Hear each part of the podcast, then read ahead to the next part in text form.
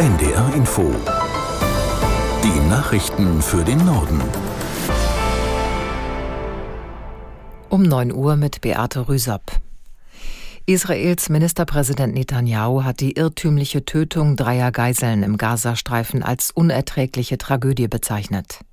Armeesprecher Hagari erklärte, israelische Truppen hätten die Geiseln fälschlicherweise als Bedrohung eingestuft. Aus der Nachrichtenredaktion Torben Müller. Hagari sagte, es sei bisher unklar, wie die drei Geiseln in das Gebiet des Kampfgeschehens geraten konnten.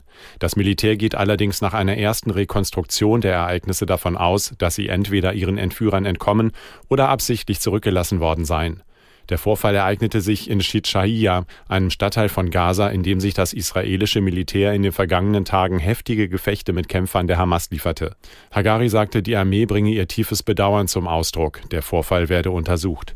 Daraus seien sofortige Lehren gezogen und an alle israelischen Einheiten übermittelt worden.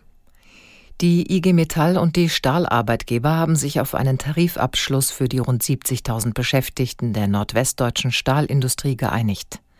Vereinbart wurde ein kleinteiliger Kompromiss, vor allem bei der Arbeitszeitverkürzung. Aus Köln Wolfgang Landmesser. Hintergrund ist der Umbau der Stahlindustrie zu einer klimaneutralen Produktion. Dadurch werden in den kommenden Jahren zunehmend weniger Beschäftigte gebraucht. Dementsprechend kann die Arbeitszeit in den Stahlunternehmen von 35 auf bis zu 32 Stunden pro Woche gesenkt werden. Die Beschäftigten bekommen dafür aber nur einen Teillohnausgleich. Bis zu einer Stunde wird vergütet. Die Gewerkschaft hatte einen vollständigen Lohnausgleich gefordert.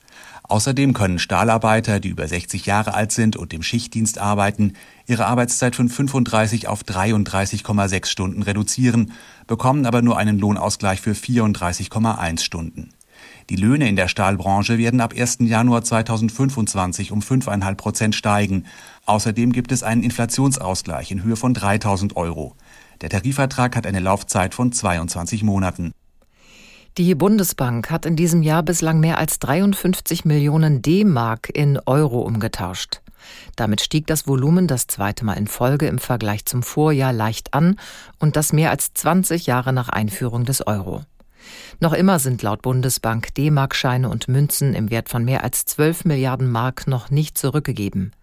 Einen Teil des alten Geldes vermutet die Notenbank auch außerhalb Deutschlands. Verbraucherinnen und Verbraucher können D-Mark-Scheine und Münzen unbefristet und kostenlos bei allen Filialen der Deutschen Bundesbank umtauschen. Der Wechselkurs ist unverändert. Einen Euro bekommt man für rund 1,96 Mark 96. In der Fußball-Bundesliga haben sich Borussia Mönchengladbach und Werder Bremen 2 zu 2 getrennt. In der zweiten Liga siegte Paderborn gegen Rostock mit 3 zu 0. Überschattet wurde das Spiel von Ausschreitungen. Hansa-Fans randalierten im Stadion. Mindestens acht Ordnungsdienstmitarbeiter und zwölf Polizeibeamte wurden verletzt. Zudem sollen zwei Polizeiwagen sowie Cateringstände, Sanitäranlagen und Einlasskontrollen beschädigt worden sein. Das waren die Nachrichten.